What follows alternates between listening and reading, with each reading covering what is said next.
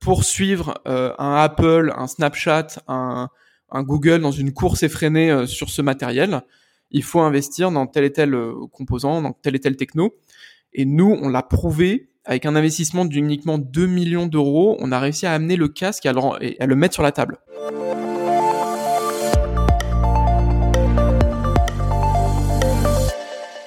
Bonjour Stan Larocque. Bonjour. Vous êtes fondateur de la société française Lynx, avec un Y basé à Paris, qui a mis au point un casque de réalité virtuelle.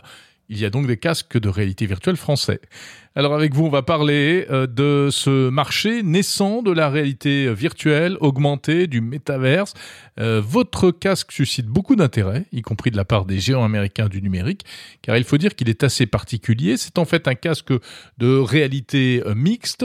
Pouvez-vous nous le présenter tout d'abord? Voilà, c'est ça. Donc nous, on est le, le, seul fabricant français et un des rares Européens à fabriquer du, du hardware euh, pour le métaverse entre guillemets. Euh, on, on, fabrique du coup, euh, bah, pour le moment là, des, des, casques avec un modèle euh, très en vogue qui s'appelle le Lynx R1 et qui a cette particularité de, on va dire, de couvrir tout le champ des technologies immersives, du bout de la réalité virtuelle jusqu'à la réalité augmentée et tout ce qu'il y a entre les deux. Donc c'est pour ça qu'on appelle ça de la réalité mixte. Et ça va vraiment bouleverser les usages parce qu'il y a les usages qu'on connaît en réalité virtuelle autour du, du, divertissement, du jeu vidéo, des films 360, etc. Ça, on va dire que c'est pas mature, mais c'est connu. C'est des, des, applications qui sont connues depuis maintenant plusieurs années, qui sont déployées en entreprise ou, ou, dans le grand public. Et nous, on arrive avec des fonctionnalités en plus sur ce casque qui permettent de bah de, voir de nouveaux jeux vidéo en réalité augmentée. Vous pouvez imaginer euh, Pokémon Go euh, dans un parc, euh, mais beaucoup plus immersif que juste le bout de son smartphone tenu à bout de bras avec un tout petit champ de vue. Et des applications assez dingues dans le, dans le milieu professionnel autour de cette nouvelle réalité mixte. Mhm. Alors pour le décrire un petit peu plus, donc il est assez léger, il est un peu plus compact que l'Oculus Quest de Facebook. Ouais, il est alors il est un petit peu plus compact et, surtout il est il est à peu près aussi lourd, mais il est beaucoup mieux équilibré sur la tête.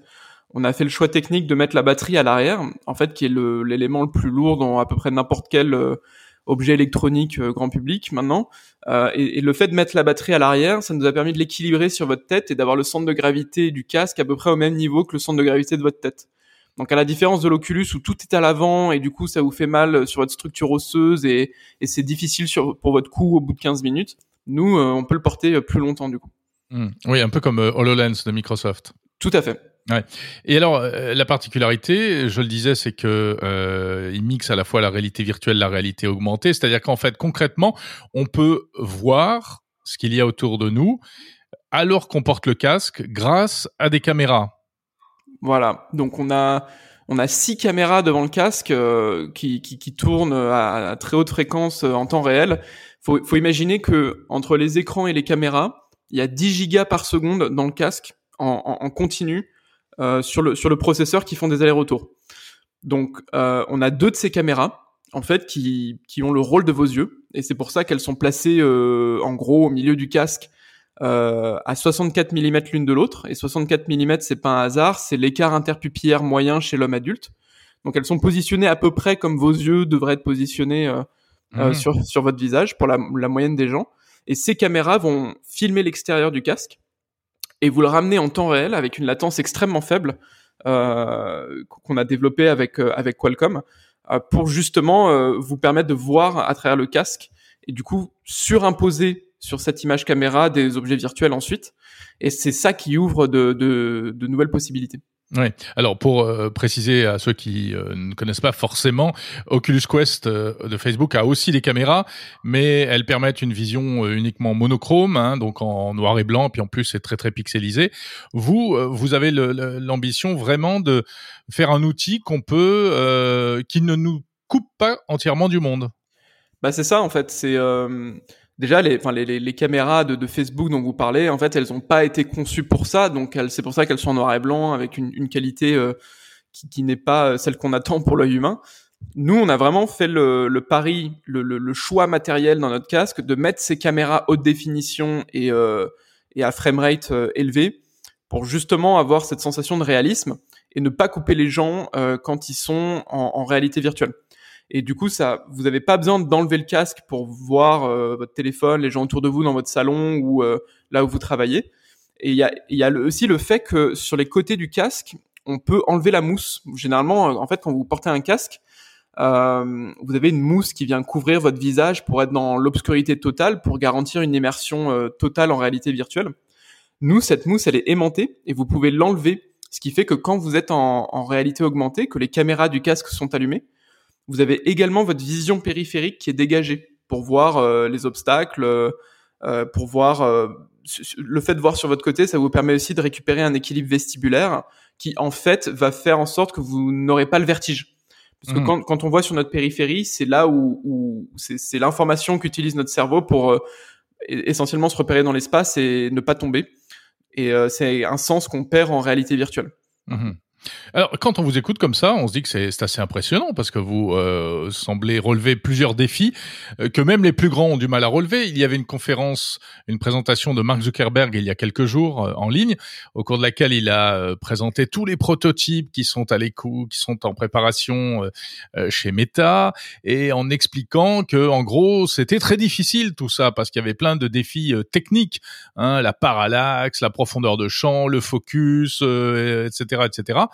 Euh, vous, on a l'impression que vous, relevez tous ces défis comme ça euh, en un tour de main Alors, oui et non. Faut, faut comprendre que c'est, il y a, une différence de moyens euh, assez énorme. Un, parallèle qu'on pourrait faire, c'est qu'aujourd'hui chez Lynx, on est 17 pour le moment. Chez Facebook, ils sont 17 000. Donc pour chaque employé chez Lynx, il y a 1000 clones chez Facebook en train de pédaler sur probablement un, un, sujet similaire.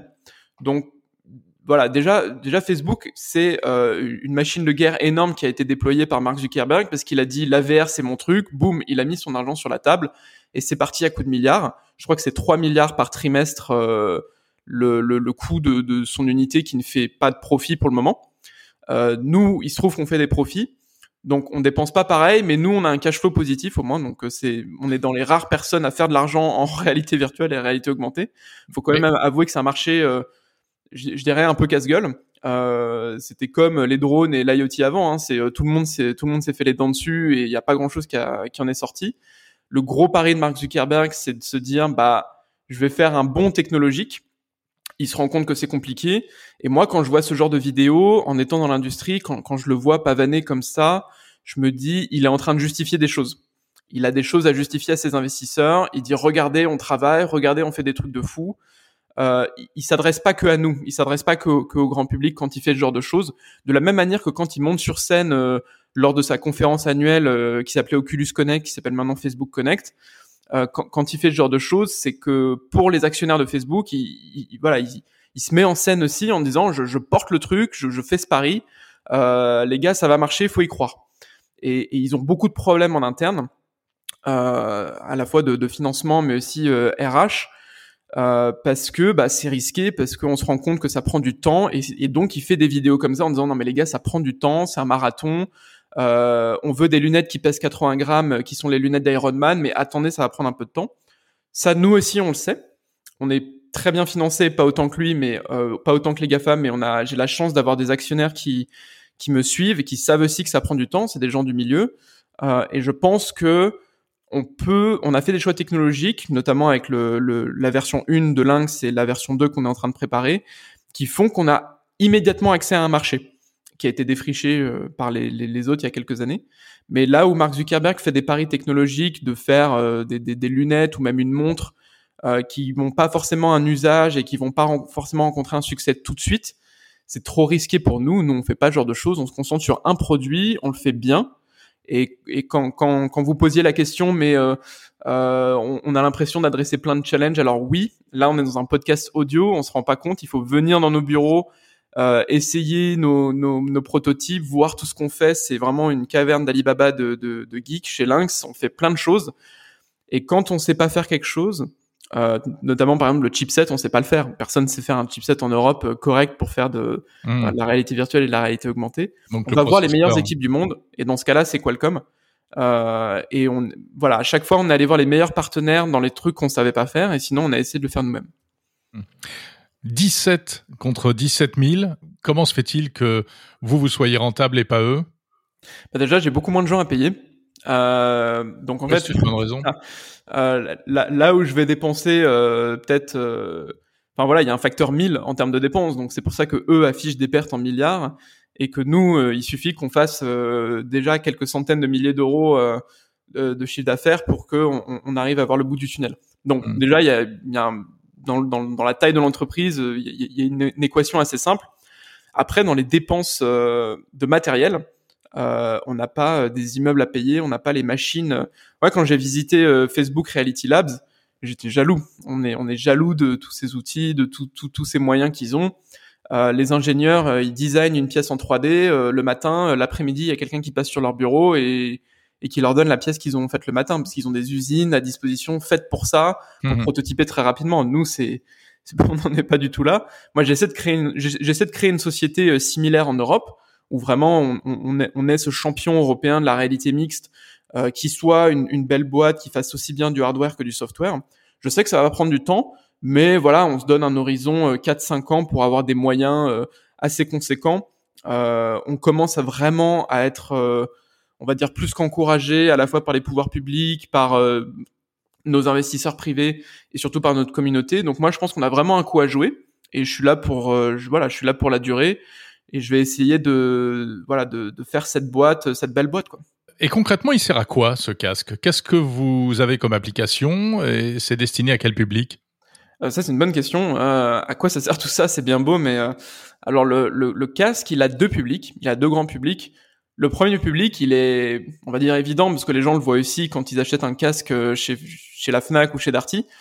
Il y a le grand public avec le, le, le jeu vidéo, le divertissement, ce que je racontais tout à l'heure des choses qui sont connues. Et donc, quand vous achetez un Lynx, on a travaillé avec euh, Valve pour, être compatible avec euh, Steam VR, par exemple. Donc, vous pouvez déjà jouer à tous les jeux vidéo que vous avez achetés via d'autres casques et vous pouvez, euh, utiliser votre contenu chez nous. Donc nous, moi, mon travail, ça a été de faire en sorte que le casque, dès le jour 1, il soit compatible avec les grosses plateformes. Parce que sinon, en fait, quand tu as un super casque mais pas d'application, bah, il finit sur l'étagère, il prend la poussière, comme pas mal d'autres casques d'ailleurs. Alors ça, c'est le grand public. Euh, donc on a des gens qui achètent notre casque sur notre site internet et qui, qui l'attendent avec impatience.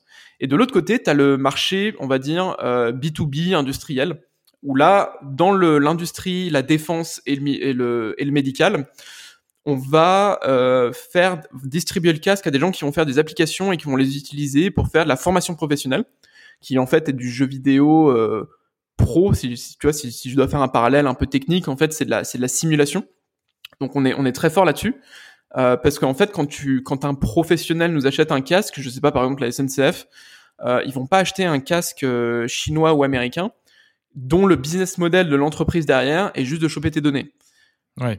Moi, moi, les, les, les, les, données de la vie privée, de ce que les gens font avec notre casque, on s'en fout euh, royal parce qu'on s'en fout réellement et c'est pas dans notre business model. Moi, je, je gagne de l'argent en vendant des casques de manière assez transparente et avec les royalties de l'App Store qu'on est en train de déployer. Donc très, enfin le, modèle plutôt Apple que le modèle euh, euh, TikTok, Facebook euh, et, et, Microsoft avec Azure. Voilà. Donc ça veut dire que dans la réalité virtuelle aussi, il y a des questions de souveraineté qui se posent. Bah mais tout à fait. En fait, les, les gens s'en rendent pas compte, mais je, je, peux pas trop m'étaler sur sur le sujet parce qu'il y a des il y a des procès en cours et voilà. Mais pour les institutions publiques, par exemple, la question du RGPD, qui est en vigueur en Europe sur Internet, et on est obligé d'accepter les cookies à chaque fois si on veut ou pas, euh, la question du RGPD sur Internet, elle est en train d'être réfléchie à la Commission européenne pour les usages en réalité virtuelle et en réalité augmentée. Et nous, Lynx, on est dans ces discussions. La Commission européenne nous a identifiés comme acteurs euh, majeurs en Europe et euh, le, voilà, là, potentiellement euh, l'étoile filante euh, sur euh, sur ces sujets-là en termes de matériel. Et donc on réfléchit à toutes ces questions de vie privée. Et dans ces discussions, tu imagines bien qu'il y a des lobbyistes de Facebook, il y a des lobbyistes de Microsoft, etc., etc. Euh, et donc il y a de vrais enjeux parce qu'en fait, si on parle de, de, de Facebook qui vend 95% des casques aujourd'hui, le business model, c'est pas le hardware, c'est pas le, le, service de l'App Store, ils s'en foutent complètement euh, ils vendent leurs casques à perte. Moi, j'ai témoigné euh, aux États-Unis euh, en, en, disant euh, Facebook vend ses casques à perte. On utilise énormément de composants similaires. Je sais combien ils payent. Je sais que c'est Gore-Tex qui les fabrique en Chine. comme c'est Gore-Tex qui fabrique le, le, PlayStation VR. On sait combien combien combien ça coûte, etc. Ils perdent entre 100 et 150 euh, dollars par casque vendu, vendu à 300 balles. Pourquoi ils font ça? Et moi, c'est ce que je dis aux gens qui achètent un Quest 2 aujourd'hui, mmh. qui marche extrêmement bien. Euh, je leur dis, mais en fait, t'as pas acheté un casque, c'est Facebook qui t'a acheté. Et en fait, en fait, la transaction, c'est ça. Elle est plutôt dans ce sens-là. Il faut bien comprendre que, en fait, le rêve tout mouillé de Mark Zuckerberg, c'est de se dire, attends, je peux connaître les émotions des gens et potentiellement les contrôler demain? Mais attends, mais c'est super. voilà. Et trois mois après, il avait acheté Oculus pour euh, pour 2 milliards. Après, la vente à perte, bon, c'est un outil qui a été souvent utilisé, un levier qui a souvent été utilisé dans la tech, hein, et, pour populariser et démocratiser des produits. Les, les, les, Xbox, les PlayStation, etc. Tout ça, c'est des modèles, c'est des modèles de vente à perte. Sauf que le, le, modèle de Facebook est un peu moins vertueux et ça va être un, enfin, tu vois, par exemple, dans le prochain casque de Facebook qui va sortir en, en octobre.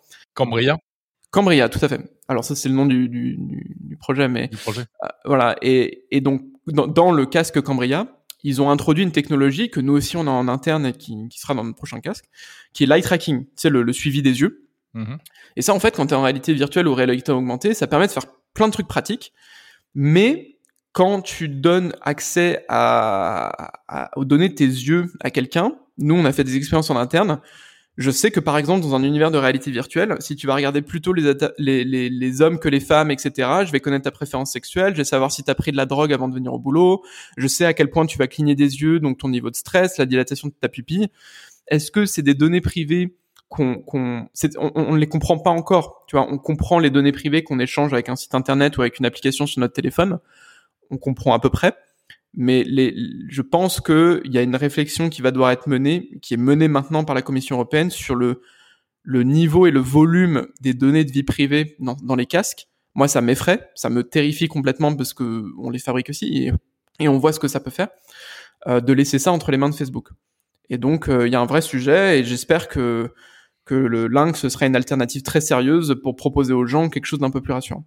Et un dernier exemple, en Allemagne, par exemple, en Allemagne, ils ont appliqué le RGPD euh, à l'allemande, tu vois, hyper hyper strict, ce qui fait que le Quest 2 n'est pas en vente en Allemagne. C'est-à-dire que euh, nous, Lynx, on a un boulevard de marché en Allemagne. Les, les, gens n'ont pas accès aux offres de Facebook parce que euh, bah parce que justement eux ils ont eu cette réflexion avant nous en disant mais en fait non c'est pas possible on va pas laisser faire ce mec. Voilà. Mmh. Vous voulez dire que oui, avec la bio, enfin avec euh, cette captation de données assez intime, en fait, la, la VR est beaucoup plus intrusive et euh, beaucoup plus euh, euh, un outil de surveillance que ce qu'on pourrait croire. Ah bah évi évidemment. En fait, quand tu mets un casque sur la tête aujourd'hui, on va capter euh, les déplacements de ta tête, les déplacements de tes mains. On peut retrouver on peut retrouver l'identité de quelqu'un de, de par la manière dont il, dont, il, dont il bouge ses mains t'as as des patterns, tu sais comme on fait du comme les comme il y a du fingerprinting qui existe sur le web, de la manière dont tu déplaces ta souris, etc. On peut faire pareil avec les mains. Euh, je t'ai dit que demain aussi, on va capter tes yeux et les tes enfin tes, les traits de ton visage pour euh, pour simuler ton avatar en 3D. Et au final, tout ça, c'est juste tes émotions. Et donc, euh, ouais, c'est beaucoup plus intrusif. Ça va permettre des choses absolument incroyables en termes de communication, etc. Mais ça va permettre des choses euh, assez effrayantes sur lequel il faudra bien se poser des questions et avoir des gens autour de la table qui ont conscience des risques euh, qu'on a vus par le passé avec des technologies intrusives et de surveillance de masse appliquées à des nouveaux capteurs qui sont encore plus proches de notre tête et encore plus proches de, de, de, de, de nous et de nos, notre comportement. Effrayant. Oui. Hallucinant. C'est super. Ouais. Euh, Stan, et, il s'intéresse à vous, les, les GAFAM? Alors les, les GAFAM, euh, oui, au sens large, euh, presque toutes les lettres, euh, et d'autres entreprises. en fait, ce qu'il faut comprendre, c'est que les, les gens qui font les masques, c'est des objets encore assez rares, tu vois. Il y a, y a 30 millions de masques dans la nature, on est 7 milliards sur Terre, c'est encore un marché naissant, c'est très excitant. C'est le, c'est le marché des téléphones avant l'iPhone en fait, enfin même avant le BlackBerry, je dirais. c'est, c'est vraiment, tu vois, on sait pas trop où ça va, tout le monde tente plein de trucs. Et en fait, les gens qui font les masques, les ingénieurs chez les GAFAM, euh, tu vois, qui, dessinent en fait cette tech, euh, c'est 50 personnes. C'est un groupe WhatsApp, on se connaît tous, on voit même conférence, euh, on est tous plus ou moins copains. Euh, et, tu vois, peu importe la casquette que le mec porte sur la tête, au final, il y a encore énormément d'entraide. donc on se connaît. les boîtes veulent se racheter entre elles, tout le monde se renifle, mais au final, c'est quelque chose qui est, assez ouvert encore comme écosystème et assez familial. Moi, j'aime énormément. C'est une de mes grandes joies de, travailler là-dedans, de, voir, tu vois, de, de, voir cette texte se dessiner et de, participer à ça, en fait, quelque part. Euh, donc, les GAFAM s'intéressent à nous.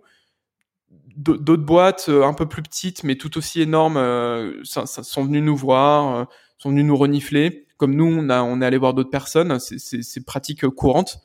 Euh, mais au final, tu vois, on est indépendant. Je pense qu'on va le rester encore un moment.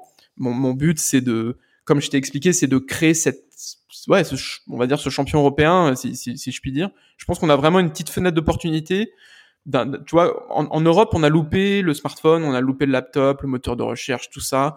Et à un moment en Europe, on a eu cet effet MeToo de se dire ah mais moi aussi j'aimerais bien un smartphone, moi aussi j'aimerais bien ça. Et c'était tout le temps entre deux ans et dix ans trop tard à peu près. Oui. Voilà, euh, t'en as vu beaucoup plus que, que, que, moi, mais ce phénomène en fait il est symptomatique. Et moi, ce que j'explique aux gens, et, j'ai emmené le casque à l'Elysée, je emmené partout, euh, à Bruxelles, etc. Je leur ai dit, les gars, les casques, c'est pas dans deux ans ou dans dix ans qu'il faut se réveiller. La bataille, elle se joue maintenant. La bataille de la tech, c'est maintenant que les investissements sont faits, et c'est maintenant qu'il faut créer des champions, un ou des champions. Et donc les gens l'ont réalisé en disant ah ouais, c'est pas si con en fait, euh, peut-être qu'on on devrait pas louper ce virage, surtout vu les enjeux au niveau de la donnée. Ou si tu veux, nous nous petits Européens, on est clairement une colonie numérique hein, des, des, des, asiatiques et des, et des américains.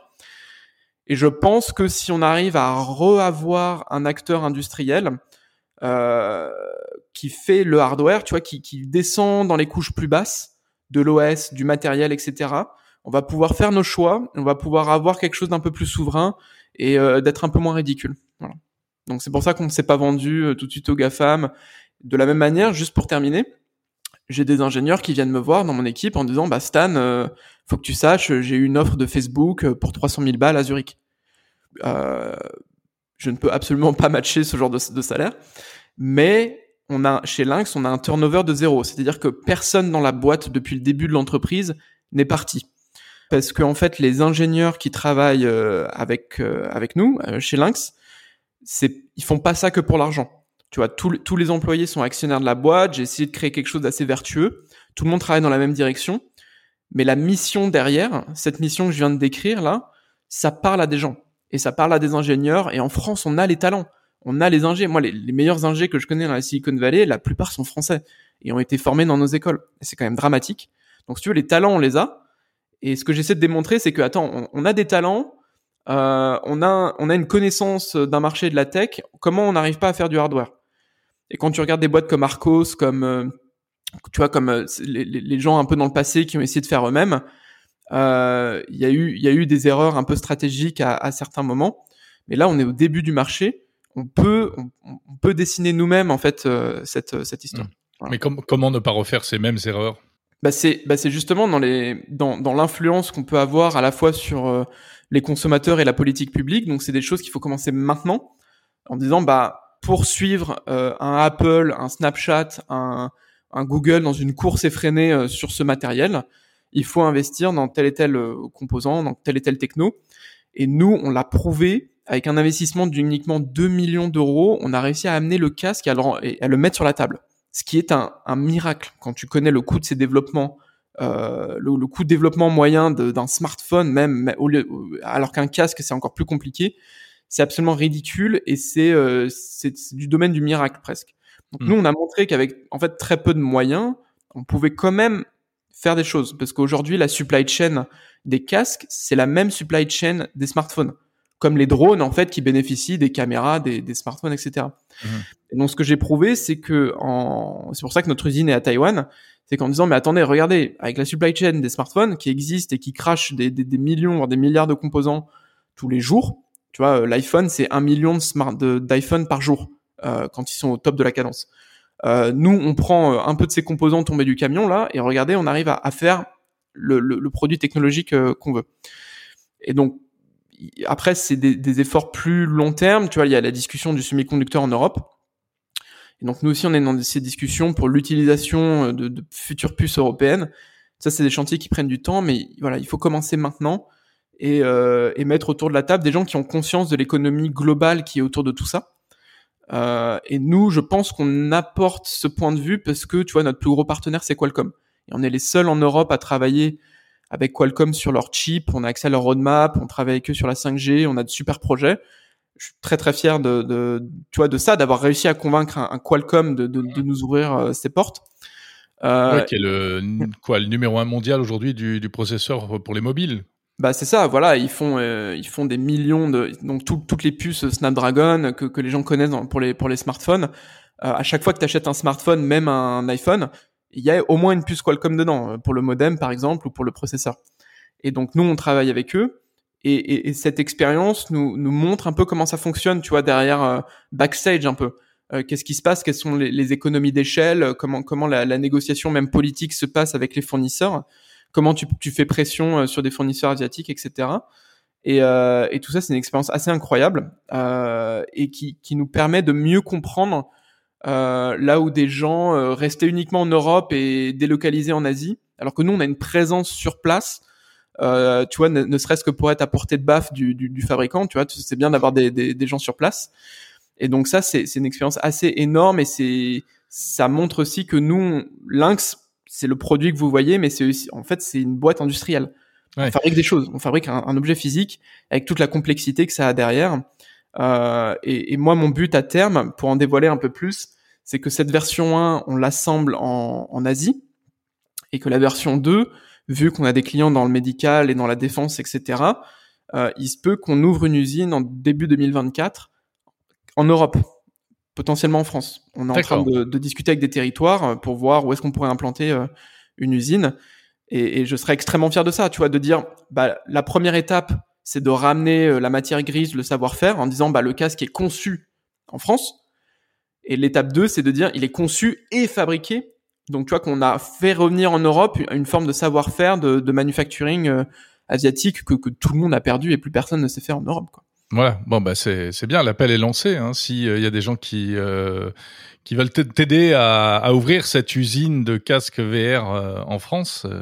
Bah, tout à fait. Donc le, nos, portes sont ouvertes. On a, nous on est très bien financé, les, y a, parce que des, les, les, gens ont compris les enjeux. Euh, je recrute des ingénieurs, mais aussi euh, voilà des, des, techniciens, etc., qui vont nous aider à, à bâtir ces projets. Donc euh, là, l'équipe, tu vois, il y a, y a quelques mois, on était 10, là on est 17, et puis à la fin de l'année, ce sera probablement x2. Euh, donc on est en train de grossir avec cette dimension industrielle toujours en tâche de fond. Quoi. Stan, justement, plus, encore une petite question business. Qui sont les investisseurs de Lynx et pourquoi ils vous suivent? Alors j'ai deux j'ai deux types d'investisseurs dans dans Lynx. Donc déjà je suis encore actionnaire majoritaire donc j'ai la chance d'être chez moi. voilà donc c'est pour ça que la, la, la, boîte va vite parce qu'on peut prendre des décisions rapidement etc. Donc je suis pas freiné, j'ai pas de cofondateur ou, ou d'actionnaire pénible. J'ai pas de fonds d'investissement classique, j'ai pas de fonds VC en fait. Euh, ce, qui, ce qui est une autre forme de liberté euh, énorme en fait. Euh, j'ai des business angels qui eux sont français donc ils sont venus tout au début que j'ai rencontré euh, par l'intermédiaire d'une euh, d'une banque privée euh, indo-suez euh, qui, qui, qui, ont eu vent de ce projet et donc ça m'a permis de lever euh, 900 000 euros en 2019. Donc là, c'était purement des, des, petits Français, cinq investisseurs français. Et là, le mois dernier, le 25 mai, j'ai fait une, une, autre levée de fonds de, de 4 millions d'euros. Et là, c'est des investisseurs. Il y a un Américain, un Suisse et un Tchèque. Donc, tu vois, petit symptôme aussi, il n'y a pas de Français. Euh, qui nous ont suivis. Il n'y a pas de fonds français, il y a donc, voilà. C'est pas un signe très positif. C'est pas très positif. Je t'avoue que j'ai été déçu de de la réponse en fait de l'écosystème financier français. Euh, j'ai eu des rendez-vous euh, lunaires sur euh, en fait des gens qui se disent investisseurs dans la tech. Et dès que tu leur parles de VR et d'AR, c'est un marché qu'en France on ne comprend pas. Parce Alors qu'il n'a pas encore été défriché par les par les Gafa. C'est ça. Et, en fait, nous, on sait très bien euh, investir dans des boîtes qui font de la livraison de hamburgers en 15 minutes. Mais dès qu'il y a des sujets un peu plus deep tech, où euh, il y a des enjeux un peu différents de la matrice euh, habituelle de la, de la French Tech, je crache sur personne, mais quand tu regardes le tissu économique des boîtes en France, on va dire aujourd'hui que c'est 99% de software, parce que c'est un modèle qui est connu des financiers, qui marche très bien, qui est périn. quand tu quand as besoin de fermer une boîte, tu as juste besoin de virer des gens qui vont se recaser très vite et de fermer des serveurs. Alors que quand tu fermes une boîte hardware, bah euh, c'est une usine. Donc le, le, le, risque, en fait, moi j'ai vu beaucoup de gens qui font du du capital, mais pas de capital risque en fait. J'ai vu, vu très peu de gens qui ont été prêts à se risquer avec nous. Donc voilà, une déception que, que je partage euh, au micro aujourd'hui, mais euh, ça va peut-être changer, je l'espère. Euh, on est en train de transformer l'essai, donc euh, on, verra, on verra plus tard.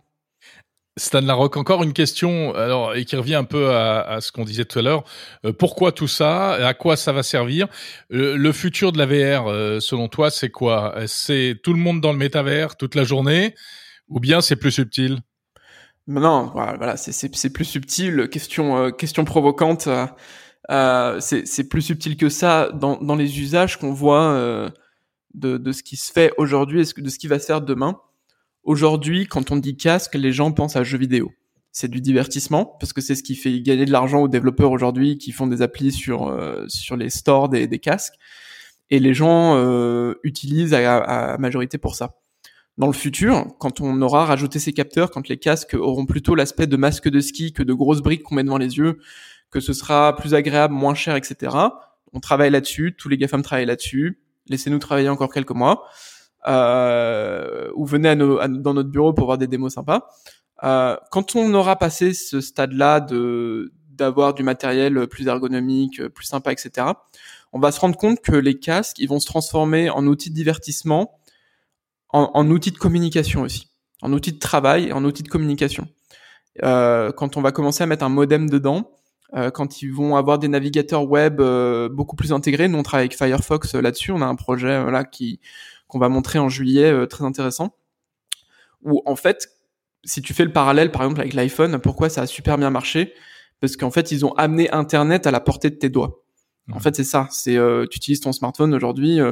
Euh, les gens appellent encore un peu sur le réseau GSM, mais on utilise la majorité notre 4G pour accéder à des services sur Internet. Mais ça rejoint un peu la vision de Mark Zuckerberg. Hein, euh, et tout à fait, mais il a raison. Le métavers, c'est l'après euh, smartphone.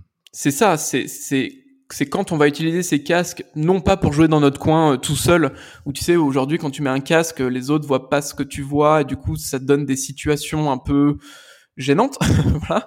Euh, et donc ça, ça va un peu disparaître euh, quand il y aura beaucoup plus de communication en, en, Wi-Fi et aussi sur du, sur du réseau cellulaire autour de ces casques, où en fait, faut imaginer le conseil des Jedi, euh, tu vois, le, une communication avec les hologrammes, tout le monde avec, avec les hologrammes, etc. Ce, ce, que les gens appellent les hologrammes euh, autour de nous, quand ce sera beaucoup plus naturel. Et là, vraiment, on va avoir une vague d'adoption et des gens qui vont se plonger dans cette technologie qu'on voyait pas avant, qui n'étaient pas des gamers, qui n'étaient pas des, early adopters. Euh, et moi, j'ai hâte de ça. Euh, ça va aussi passer par des partenariats, tu vois, avec des marques euh, grand public de fashion. Euh, ça va, enfin voilà, il va y avoir toute une toute une phase en 2023 de de, de petites révolutions euh, techniques et d'usage qui, je pense, vont euh, multiplier. Là, si tu veux, la courbe de vente des casques, quand tu vois les chiffres de vente, ça suit une exponentielle. C'est, on est au, au début de l'exponentielle, mais le modèle mathématique euh, c'est vraiment une exponentielle et je pense que euh, en 2023, euh, on va on va vraiment transformer l'essai. Notamment si Apple se met sur le marché? Bah si si Apple se met sur le marché, c'est une énorme validation pour le marché déjà. Euh, c'est-à-dire que Apple ils vont pas sur un marché de moins de 30 milliards. Hein. Donc euh, moi j'attends, hein. euh, je vois ce qu'ils font, je suis jaloux aussi. Euh, on, on, les connaît. Pour l'instant, ils font pas grand-chose. Enfin, en tout cas, ils, font des choses, mais on ne sait pas quoi. Ils ne montrent pas grand-chose, mais en fait, Apple, c'est une exception à tous les niveaux quand ils font un produit. Les, les gens oublient, de, oublient que du manufacturing jusqu'à la de la conception jusqu'au manufacturing, Apple est une exception par le volume, par la manière dont ils opèrent. Et là où ils sont extrêmement bons, c'est au-delà de la tech et du hardware qui est fantastique, c'est le time to market. Ils vont arriver et débouler dans la RVR quand ce sera nécessaire pour eux et que le marché sera bien mature et quand leur casque sortira, tout le monde dira bah Apple a inventé la VR, etc. Et ça, et ça, ça va donner toujours la même chose. On les voit arriver avec leurs gros sabots, euh, mais mais au final, euh, au final, ce sera une bonne chose pour l'écosystème. Super. Euh, la bataille de la VR se joue maintenant. C'est ce que je retiens hein, de notre entretien. Stan Larocque, fondateur de Lynx, merci beaucoup.